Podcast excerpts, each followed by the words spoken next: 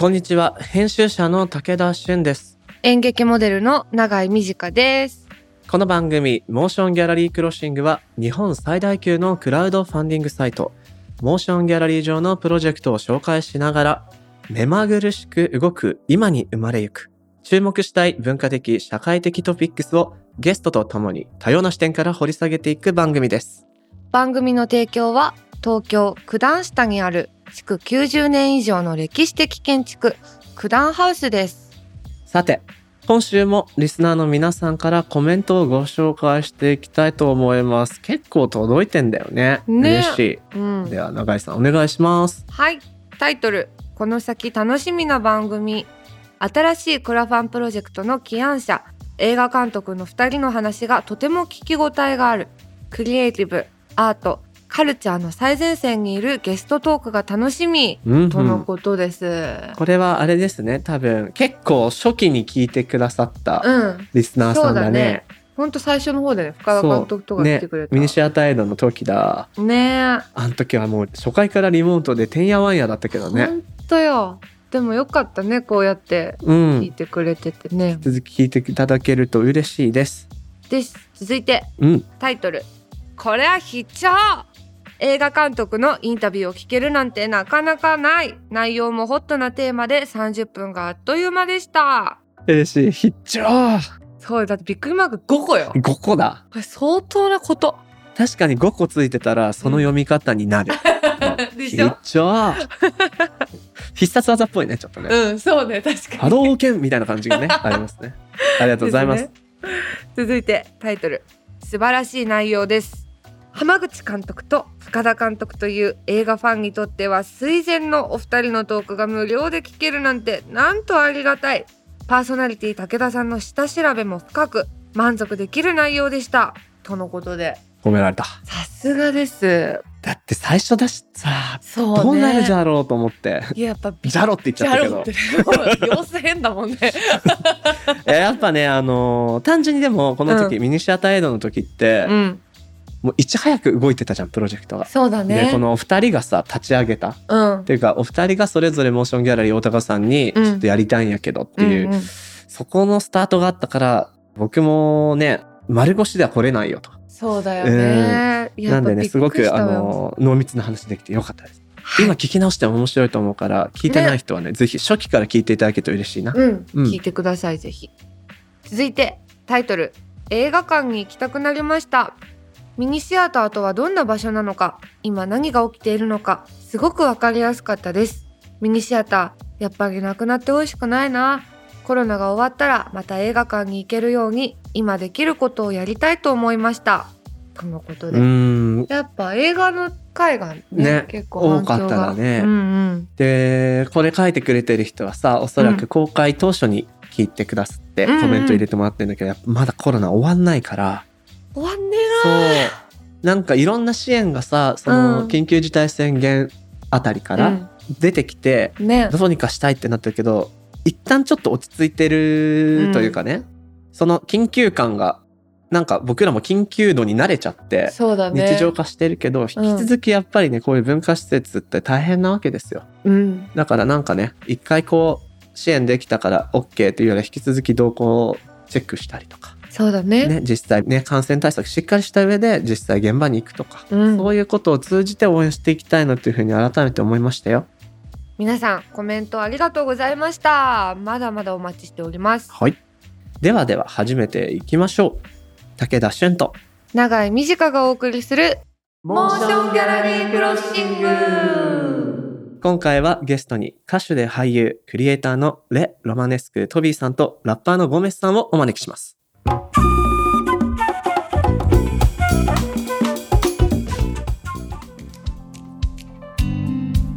ここからは今話題になりつつある文化的なトピックを深掘りしていくディープフォーカス。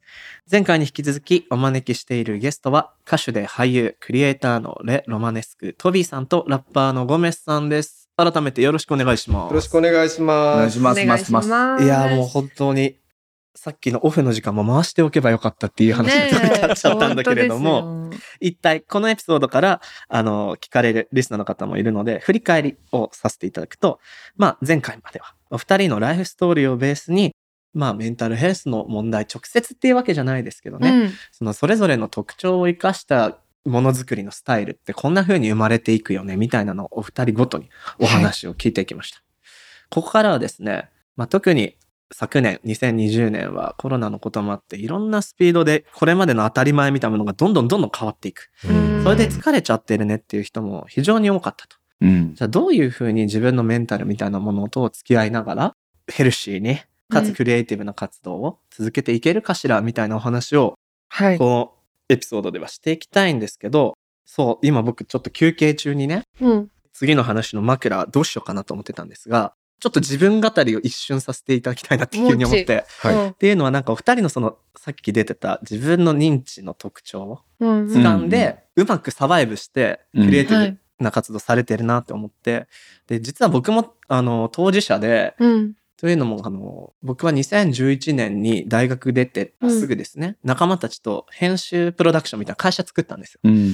でそこで3年間代表としてガーって突っ走って、うんインターネット爆発時期だったんで、うんうんいっぱい自分も表に出てってやってたら、うん。もうゴリッゴリに摩耗しちゃって、はあ。で、そこでメンタルを壊しちゃって、お休みすることになったんですよ。んで、ちょっと躁うつ的な、双極性障害的な診断が出て、うんって言った時に、もう普通の状態じゃないので、うん。どうしようどうしようってなって、うんまあ、調べていくわけですよね。はい。そうするとどうもこれは治らない。完治はしないと。うん。っていう時に、あれ？じゃあどうしていけばいいんだろう？うんっていうことをぶち当たるわけですよ。はい。その時に、周りの友達とか家族優しいから、そのまんまでいいんだよ、みたいな。頑張らなくていいじゃん。って言われた時にすごい僕嫌で、んっていうのは頑張ってきたことが意味なかったってこと、うんみたいにすごい感じちゃったの。うんうん。で、話を現代に戻すと、まあそこから僕はもう復帰してこういうふうに仕事させてもらってるんですけど、今でも忙しくしすぎるとちょっとピーキーというか、はい。あんまりうまく処理できなくなっちゃうから、うんうん。コントロールみんなにしていただいたりしてるんですが、うん。ここ前置きなんですけど、うんはい。特に最近話を現代に戻すと、ありのままの自分でいいよとか、うん。そういうフレーズがすごく多いじゃないですか。ねでそれはそれで大事なことなんだけど、んなんていうのかな。何かを頑張ることが無意味にも感じられちゃうフレーズだと僕は感じてい,、るんですね。ってなった時に、やっぱり重要なのが自分の得意な部分とか、うん。これは自分の特徴だなっていうところにフォーカスして頑張ればいいだけの話で、ん。苦手なことを無理くりなんとか社会に合わせてやる必要はないなとうんうんうんいうところなんじゃないかな、重要なのはと思ったんです。例えばゴメス君だったら、もう学校行けなくたって、ずっとその分の時間を自分の好きな創作に当てたことによっうんうんて今ラッパーとして立ち上がっているし、うん。それでいろんなこう、ある種のマイノリティの人たちを救う存在にもなってる。うんうんトビーさんの場合も、おそらくその自伝小説で書かれてるお父さんとの暮らしっていうものがあったからこそ就職したい。ちゃんと身を固めたいって思いになったんだけれども、どうもうまくいかないひどい目っていうものが続いた時に、ご自身の人を笑わせたり楽しませるっていうところの能力に気づいて、そこで今立ち上がってる。う。なんかそういうことに時代をこう考えるヒントがあるのかなとかうん。思ってるんですよ。うん。とはいえ、やっぱりみんな人と比べちゃったり、ううんん。これまでのスタンダードが良くも悪くも崩れてるんだけど、うんそこでなんとか頑張んないといけない、うんみたいな苦しみをどうも感じている？うん若い世代は特にうん。多いと思うんです。はい。僕も今大学の先生もちょっとやってるんですけど、すごい就職がこの時期、うんコロナもあってみんなめちゃくちゃ心配そう。っていう時に、じゃあどうやって自分を認めながらうんヘルシーに、まあ、ヘルシーって僕すごい最近好きなフレーズなんで何回も言っちゃってるんでねすすけど、ごい使うな暮らしていけるのかなっていうところをね、この後半のメイントピックにはい。したいと思うんですけど、なるほうん永井さん、どういう感じでうん。自分らしくうまくやっていけるのかしら？でもなんか、うん。これが自分らしさだなとかって、こう思う部分うん。があるけど、ちょっと心の体調悪めな時とかって、うん。あれこの私のいいところだって思ってたものって、本当にいいところなのか、そう思いたいだけなのか、うんわけがわからないみたいになってきちゃって、うんはいはい。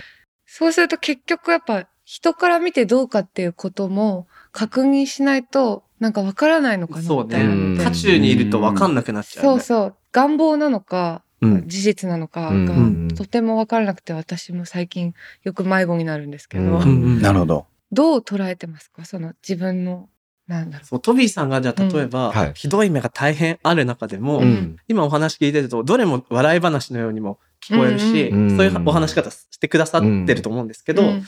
本当に辛い時とかって、うん。フランス時代も終わりだったんじゃないですか？でもやっぱうん。り一番辛かったのは20代の後半になって、うんまあ、うん大学の同級生はみんな就職して、うん。まあ、なんなら出世していく中で自分だけどんどん仕事も就職試験も落ちるみたいな社会に一番必要とされてないんじゃないかみたいなうんのは感じてましたね池袋の職案に朝並びながらうん。ううん。ん開くのを待っている時うん。うんもう泣いてましたね結構泣けて。うんあー来てっていうのはありましたけどでもまあだから結局無駄に人と比べたりしてたんですよね。うんはいはいはい。でその時はやっぱ敏感になりすぎてたんだなというのは思いますね。もうちょっと鈍感今はすごいじ銀行強盗に銃突きつけられててもまあ本読んでた「ジュネパルルパフランセ」ってなんか「私はフランス語が話せません」みたいな 何回聞いても面白いな。そういうことねだからひどい目に遭っててももう気づいてない鈍さが必要だなと思ってるんですよね。なるほど鈍い方が生きやすい。うんうんやっぱりその感性が強かったりなんかうんいろんなものを感じてしまう人って生きづらいじゃないですか。はい。なるべく鈍くなろうというふうには思って、はあ。でしかも外国人としてフランスで暮らしてみるとうん。そんなことは全然とこのなんていうか体裁とかうん。あの、同調圧力みたいなものが全くないじゃないですか。うん。まあ、どっちかというと、ん。まあありますけどあの男性がパンを切らなきゃいけないとかパーティーの時は女性が話す。はいは男性は聞くだけとか、お酒を継ぐのも男性だし男性の仕事はいっぱいあるんですけど、うん。それをまあ外国人だから、まあ、それもできなくてもあのテヘペロみたいなとこまあ、あろでる種仕方ないし。許してもらえるっていうのもあるし、なんか、まあ、外人として暮らす気楽さみたいなところをはいはい。経験することで、あんまりこうみんなと染まらなくてもうん。はあいいんだっていうふうに感じられたのはすごい良かったなと思いますね。確かに、うんその、仕事で外国行く機会ですら、うん、よそ者になって言語の外側にいると、そうですね。単純な個人としてそここに入れる感じがして、ううん案外日本にいる時よりも落ち着いたりすることって僕あって、なんでしょうね。その言語の外側に行ってよそ者であって文化的な空間も違うところだからこそ、特に比べようがないというか、そういう良さがひょっとしたらフランス行ったっていうのはあったのかもしれないですね。そうですね。うん。なんか鈍感力をうんそうそう鈍感強制的にインストールできる なんか敏感にしていてもあの全然そう日本的なこうやらなきゃいけないこうやったら恥ずかしいっていうものが全然つ通じないので、うんうんうんそういうとこがどんどん摩耗していって恥ずかしくなくなってきますよね。なんかなるほどうん、なんか恥ずかしさがなくなってくる。あとなんかこれは嫌っていうのがうんうん少なくなりましたね。へーはうんそれはどういうことですか、例えば若い頃はあれをやるのは恥ずかしいとかあれが嫌いとかすごい嫌いなものが多かったんですよね。うんそうしていくとだんだんそれをやってるやらなきゃいけない自分みたいな風に追い込んでしまうっていうか、うんはあやりたくないことをやってる自分みたいなのをイメージしてしまうんで、はいはい。やりたくないいっていうことを意識しないようにしたんですよね。うん。なんかそのうん。否定的なイメージを持っているとそれをやるときにすごいマイナスのイメージが出ちゃうんで、うん。なんか自分があダメだなっていうのを感じてしまうから、うん。なんか好きなものを数えるようにしてあれが好きだな自分はこういうことが好きだなっていうふうに考えて、あれは嫌だなっていうものは考えないようにしましたね。なるほどそうするはあと、うん、楽にななる感じでネすよね。ガティブなものを入れないし育まない。そう、うんそうですね。うんで辛いものが食べられないみたいに思ってたけど26歳の時に辛いものをすごい食べられるようになったんですよ。なぜか。で急に26歳になって本当タイ料理とかどんどん食べられるようになって、うん人間って変われるんだなっていうのをうん。で嫌いなものもどんどん食べられるようになって最終的にこの間、らっきょうが食べられるようになって、すべての食べ物を制覇したんですよ。あすごい。も食べられるものがなくなってうん、だから全部あとは好きなものしかなくなったんです。嫌いなものが、はい、なくなったんで、もうこっからは楽しい。全部美味しいな感じで。いけるかななんて思って。うんなるほどな。でも、どんどんやっぱ成長するじゃないですか。うん39歳の時に2センチ身長が伸びたんですよ。嘘。すごい。本当ですか？それで、だからそんなこ、とあるんだ。そう、それ時はすごい高い靴を履いていて、マイクをちょっと自分より高い位置にマイクを置くようにしたんですよ。ええ。そしたらなんとなく背伸びしてしないとマイクから離れるから、はいだからこういう風に歌ってたん。ですね。で、1年間マイクをずっと高くしていたら、はあ首が伸びた。首が。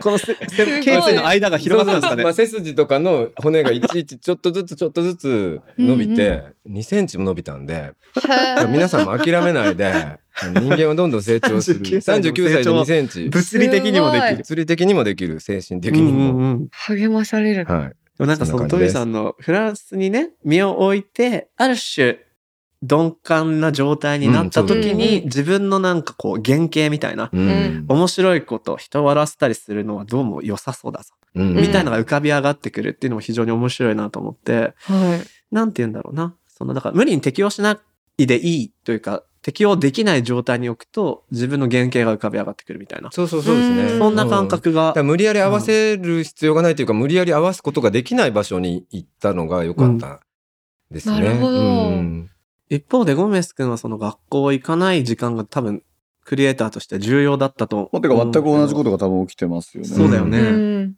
やっぱりそのちっちゃい頃からその何かものづくりが好きだったんですけど言うてもその図工の時間とかですよ。うん粘土遊びとか、うんうん。折り紙とか。なんか周りのみんなが例えばみんなの粘土を集めて、うん。でかい粘土にしてはいはい。それぞれはお道具箱に入る量の粘土しか持ってないから、うん。それをそれぞれの粘土をくっつけてなんか大きいもの楽しく作ろうこういうの使うってなんか俺の粘土を触ろうとしたら触るなみたいな、うん。俺は俺のものを作るからお前ら勝手に遊んでろみたいな。っていう子だったんですよ。それで喧嘩しちゃうみたいな。もうここにあるんだよねきっと作りたいもの。がそうう。ん。常にあるんですよね。そうですよね粘土大好きだったし、うん。俺は犬の石像を作るんだとか、うん。なんかそういうようなイメージが多分毎回あって、だから、お前ら勝手に遊んでろみたいな。俺は遊びじゃねえんだみたいな気持ちがすごいあって、なんか、すごいそういう、マジ度が違うんだね。うん。だから学校の小学生の時とかも、誰かが病気で入院しちゃったって言って、うん。うんみんなに千羽鶴を折ってあげよう。うん。千羽鶴だろう。千羽必要だなと思って、うん。先生一一人何羽ですかみたいな。うん。やったんだけど、みんなやっぱ、ちょっとずつなのに、毎日何羽ずつうんなのに、誰もやんないから、やんなかったやつの分俺が全部折って、うん最終的に1000羽までやるみたいな。はあ半分以上俺が折ったんじゃないかな、多分。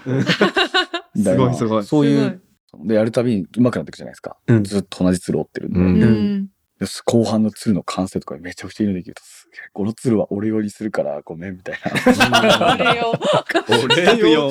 これは俺の家に、人にあげないっていう。これはごめん。言えよって。もう一羽余分に折るから、みたいな。うんうんうんうんそうそうそうなんかそういう子供だったんで。そんな差ある？クオリティ違ったんだクオリティ上がねってきましたよなんかあったんだな。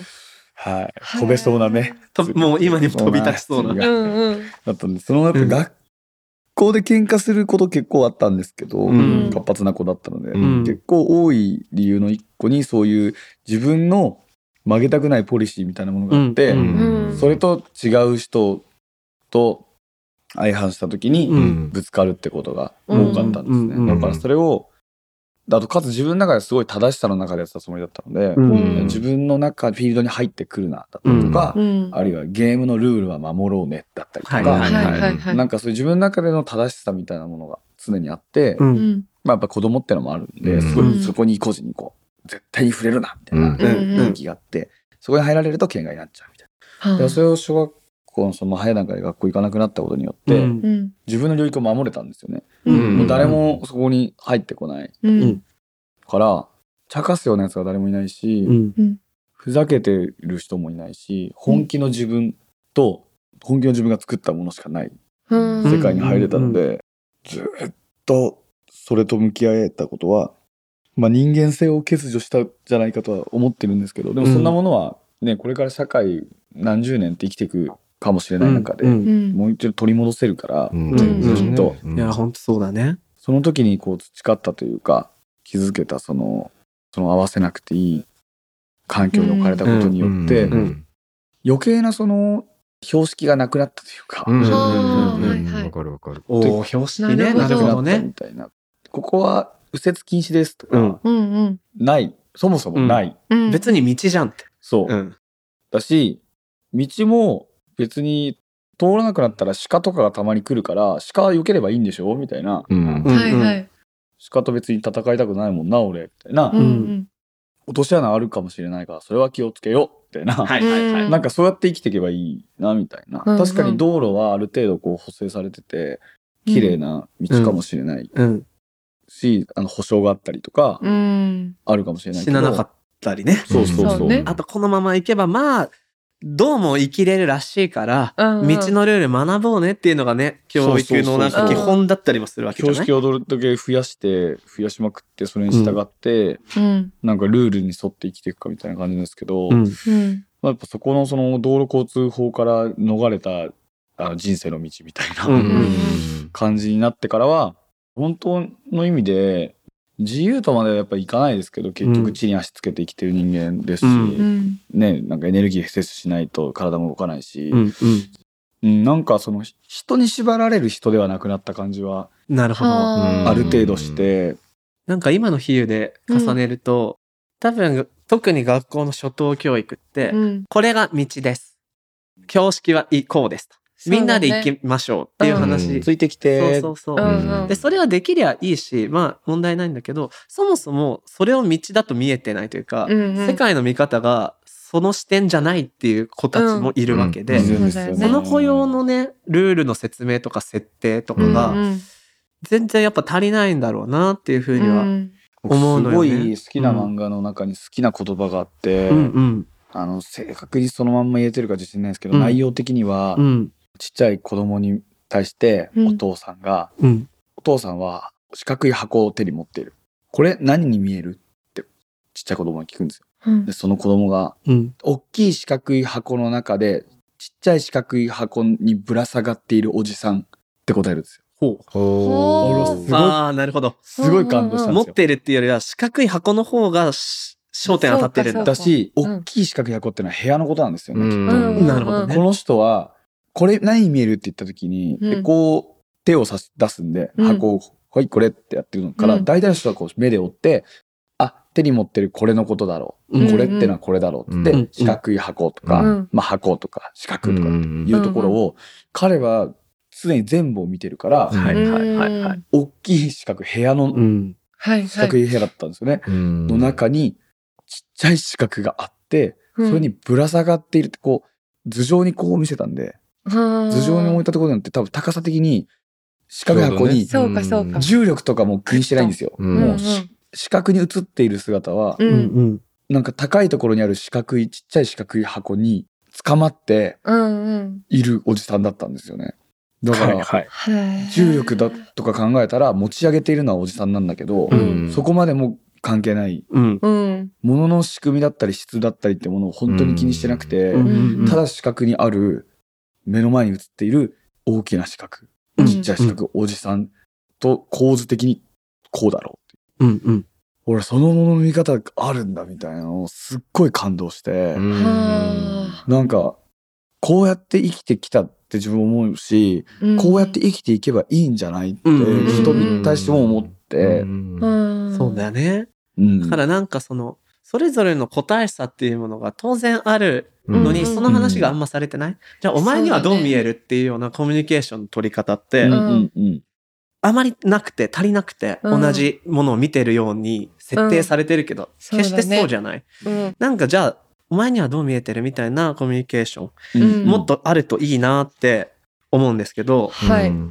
永井さうん。ん、このそうですね。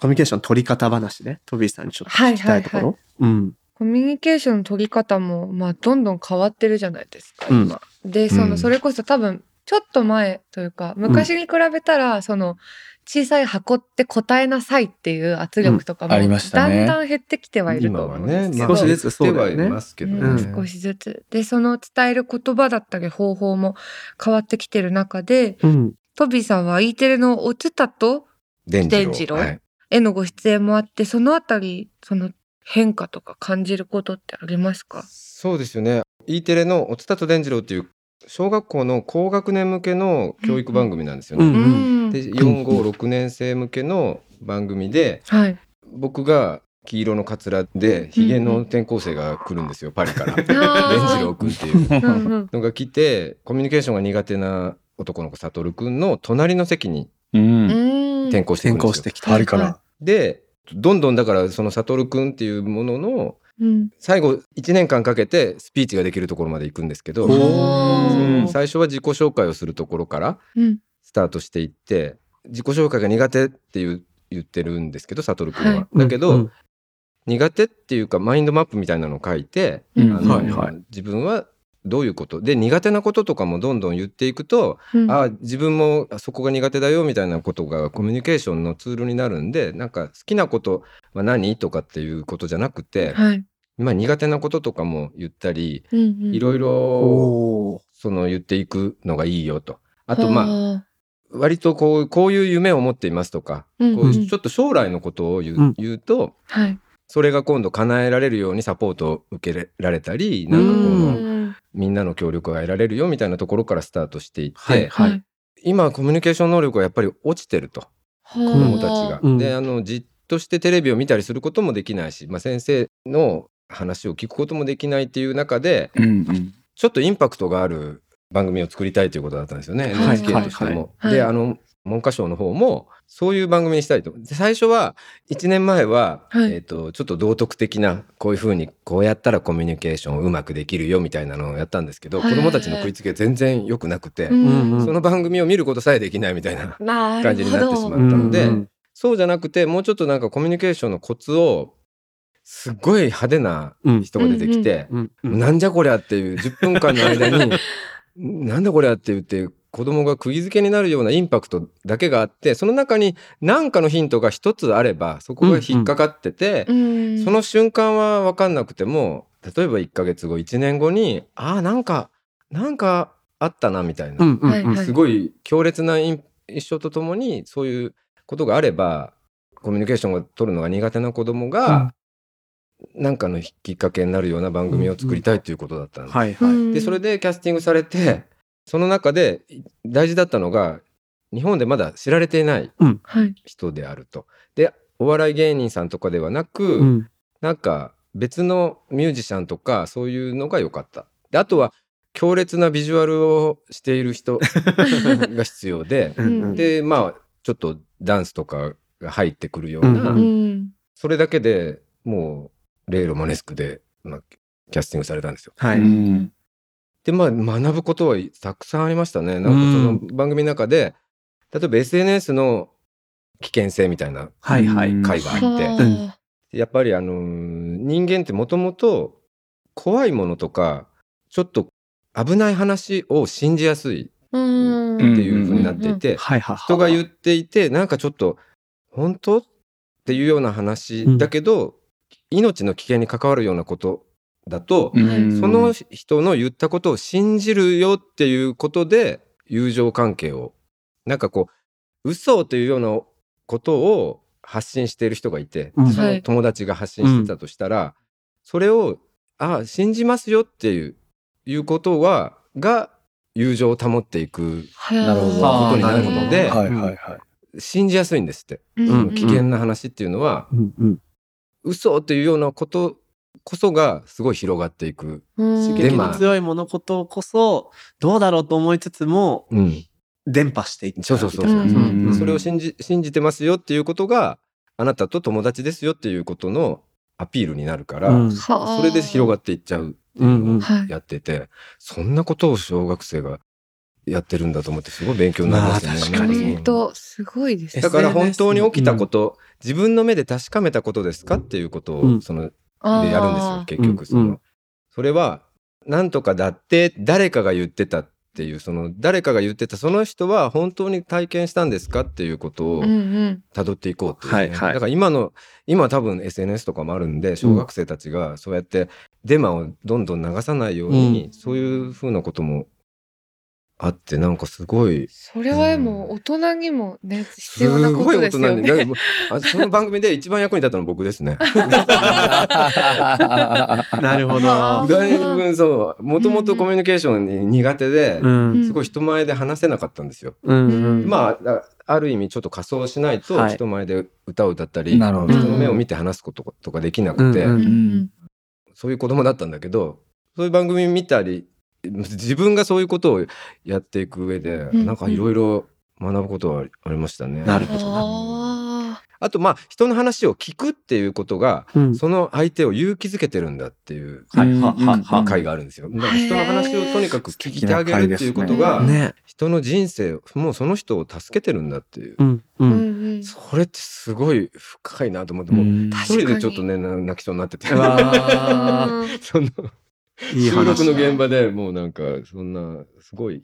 で今も全話見れるんで、うんうん。NHK4 スクールで、そうですね。NHK フォースクール。はい、ぜひぜひチェックしてみたいですね。ね。見てみてください。すごいいい回がいっぱいある。まだまだね、お話はじっくり続けていきたいんですけれども、はい。一旦今回はここで切って、そうなんだよなまた続きのお話をしていきたいと思います。はい。えー次回も引き続き歌手で俳優クリエイターのレイロマネスクトビーさんとラッパーのゴメスさんにお話を伺っていきますが、ここでお二人からのお知らせ。はい、はい。えーまずトピーさんの初となる書き下ろし長編小説はい。七面鳥山父。父。子山。山。はい、うんほこちら3月に発売されるということです。はい、そうですそうです。これはタイトル非常に気になりますけすごど、い気になる。ざっくりどんなものなんでしょう、実話を元にしたというか僕がまあひどい目に遭う前のあの広島の山奥で育ったんですけれども、はい。はい。まあサブタイトルが山父子山になってるんですけど、うん。まあ、山の間に父と子が挟まれてる感じなんですけど、うん。まあ、自分と父親が山間部で暮らしていた、うんこっちのや右の山と左の山の間に住んでてはい。えそのストーリーというか、まあ、山あいの村に暮らした父と子のストーリーなんですけど、うん。七面鳥っていうのはまあ大事な要素として七面鳥っていうのが出てきますのへでー。それはまあ父親のエピソードなんですけども。ちょデコトラの運転手でもともとトラックの運転手だったんですけどそこから何を思ったか乾物屋を始めて、えーとうんうん。そこからまあちょっと変な変な人が 変な父親だったんで、まあああいう風になりたくないなと思って、えー自分はあれとは違うなんかどこかの会社員になりたいなうんうんなるほど。と思ってたんですそこによね。つながるんだ。うんそしたら、えー回り回って結局なんか父親みたいな、まあ、デコトラほとんどデコトラと同じ状態なんですよ。まああるし、自分自身をデコレーションするそうなんです自分自自身をデコレーションして、うえーなんか生き始めてるんでなんかすごく父親のことを思いながら、まあ、自分についての思い出を、まあ、割と、まあ、面白おかしくちょっと悲しくみたいな感じで書きました。書き下ろしの自伝小説はいというふうに言えばいいのかな？そうですね。そうですねこちらが3月に発売されるとのことで。はい。そしてトビーさんは現在、モーションギャラリーでプロジェクトも行ってらっしゃるそうで、そうなんです。どんな内容かお知らせいただいてもいいですか、えっ、と去年2020年がレイロマネスク、まあ、僕は音楽活動を始めて20周年だったんですね。ねで20周年記念リサイタルということで全国ツアーとかあとはフランスツアーとかもちょっと予定してたんですが、はい。まあ、あのまあ新型コロナのことで、うん。まあ、全てキャンセルして、はい。でじゃあ何をしようかって言った時になんか面白いことしたいなというのがあったので築地本願寺さんのはいはい。お墓があるんですけど、その墓所で、まあ、2万人以上の方が眠ってらっしゃる眠ってら、はいまあ浄土真宗なんですけど浄土真宗は眠ってないないらしいんですけど、はい。はいまあそれはどうでもいいんですけど、眠っているって言ったら眠ってはいませんって言われたんですけど。でまあその2万人のはい方に囲まれた、えっとうん。本堂で、はい。えっと、無観客ライブをやったんですね。面白いコンセプト。で、まあ、そしたらあの武道館より多いじゃないですか。武道館とか横浜アリーナより多いキャパシティのところで、うん無観客なんだけど2万2万人いると。まあ、かっこすべて個人なんですけど。そういうなんかライブをやってでそれをまあ YouTube で配信したんですけど全部生演奏にしたんですよ。はい。あのバイオリンの方と、まあ、ウッドベースとか入れて今まで打ち込みで全部作ってた曲を生演奏にしてでちょっとアレンジもジャズアレンジみたいなのにしたりして結構面白い感じで作ったんですが、まあ、それで70分ぐらいのコンサートででそれをまたリマスタリングしてうん。ちょっと楽曲としてあなんていうか音楽性が高いものが出来上がったのでおこれをぜひ各地でプロジェクションしたいなと思っていて、うんうんうん。で今は本人たちで全国ツアーはできないんだけど、はい。この素晴らしい映像、まあ、2万人の個人と一緒にうん。楽しんで、楽しんだライブをやりたいなと思って各地でプロジェクションしたいなと思っていて映画館とかカフェとか、うん。まあスクリーンのあるカフェやバーでもいいんですけど、まあ、全国各地でプロジェクションしたいなということで、えーそのクラウドファンディングを始めました。はい。そしてゴメスさんは？はい。コラボプロジェクトゴメスヤックルによるファースト EP オリジナリーが現在発売中ということです。うんこちらもサブスクでも聴けますしそうです、あらあとこのね配信される1月には何かがリリースというか何かしらの新曲が出てるお気がする？気が？気がするっていうか、まあ、ここで出てますって言い切ることによって出るでしょおおおじゃあみんな出てるよ。なるほど出う。てる。新曲が出るています。はいチェックしてください。さらに新しい新曲が出てます。出てます。よし、まあねこれから頑張ります。はい、必ず。おしお言い切った。必すごい。かっこいい。ということなので皆さんぜひチェックしてみてください。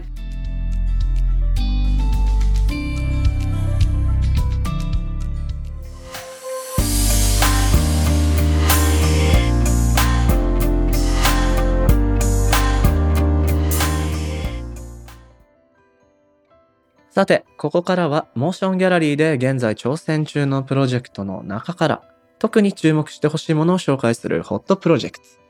永井さん、今日はどんなものがありますかね？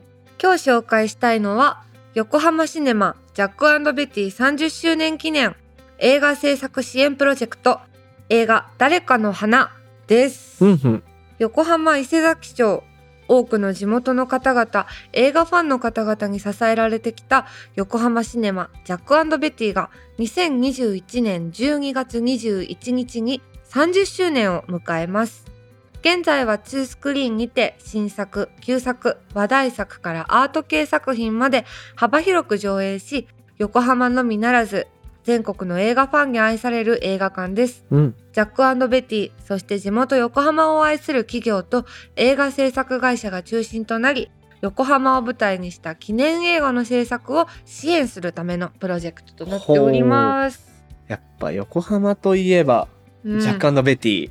なのね、なんかちょっとインディペンデントで気になる作品があるなと思うと、うんうん大体かかってるし、すごい。僕も何度か、あの、見に行ったことがありますよ。へえ。でもこれいいのが、その、30周年記念でうん。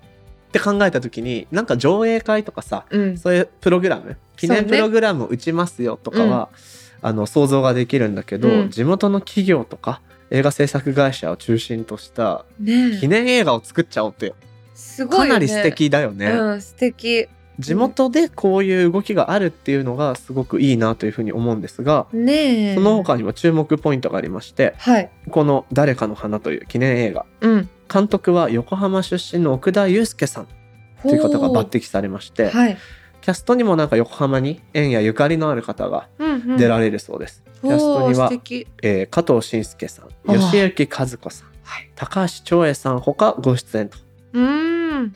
で公開は2021年おでジャックベティはもちろんですが各地劇場での上映も予定されていると。うん。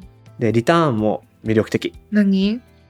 映写室ツアー。うわーこれっていいよね。夢なんだろうねあの映写室に感じるロマン。うん。うん、やっぱずっと行きたいって思っちゃうもんね、うんうんうん。映写室って。なんかね多分僕学生時代映画作ってた時に上映のイベントもやってて、うん。16ミリまでの映写機だったら僕回せるんですよ。えー、すごい。そう。で回してるとねやっぱねみんながさ自分が出してる光をずっと見てんじゃん。そうだよね。あの感じもやっぱすごく良くて。確かに。その気分味わいに映写室ツアーっていうのはねとてもいいと思うし。素敵です。他にもオリジナルグッズ入りで毎年完売の大人気の福袋。えす完売すごっ。何が入ってんだろうね。ねなんだろう。そんなリターンも用意されてると。はい。そんなこのプロジェクトですが横浜シネマジャックベティ30周年記念映画制作委員会幹事の飯塚東秀さん。からうん。リスナーの皆さんにメッセージをいただいております。はい。かつて映画の街として知られていた横浜ですがシネコンの流星とともに映画館として活動しているのは現在は数館となりました。本プロジェクトではミニシアターとして独自の路線を歩みながら30周年を迎えようとしているジャックベティを応援する企画として地元横浜の企業と横浜出身の奥田祐介監督とともに観光地としての側面ではない人が住まうリアルな横浜を描く作品です。横浜を愛する人ミニシアターを愛する人たちにぜひ共感をお持ちいただける作品になるよう頑張ります。とのこと。はあそっかやっぱり減ってはいるよね。どうしてもね、でも。だから観光地としての側面じゃない横浜っうん。ていうのは横浜に住んでない人からしてもそういう物語見てみたくない、うん見たい、なんかさやっぱ過剰におしゃれな面しかさ、うんうん。見れなくなってたりすうんるじゃん、うん最近。よそ行きのね。そうそうそう。映えなくていいのよ。いいのよ本当に。汚ねえ部分とかをやっぱ見たいのよこっちは。なんかね床がぬるってなってる中華屋さんとかね。そうそう。うん。そういうことでいいんですよ。まあ、そねれが生活の全てではないからいいんだけど。ないけどうんううん。ん。楽しみです。はい。飯塚さんどうもありがとうございました。このプロジェクトはモーションギャラリーで1月29日まで。ぜひチェックしてみてください。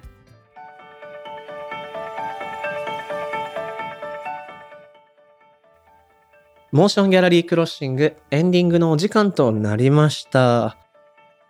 永井さんどうでした？今回いっぱい比喩とかも出てきて面白かったね。ねうん本当なんだろうなんかさやっぱうん。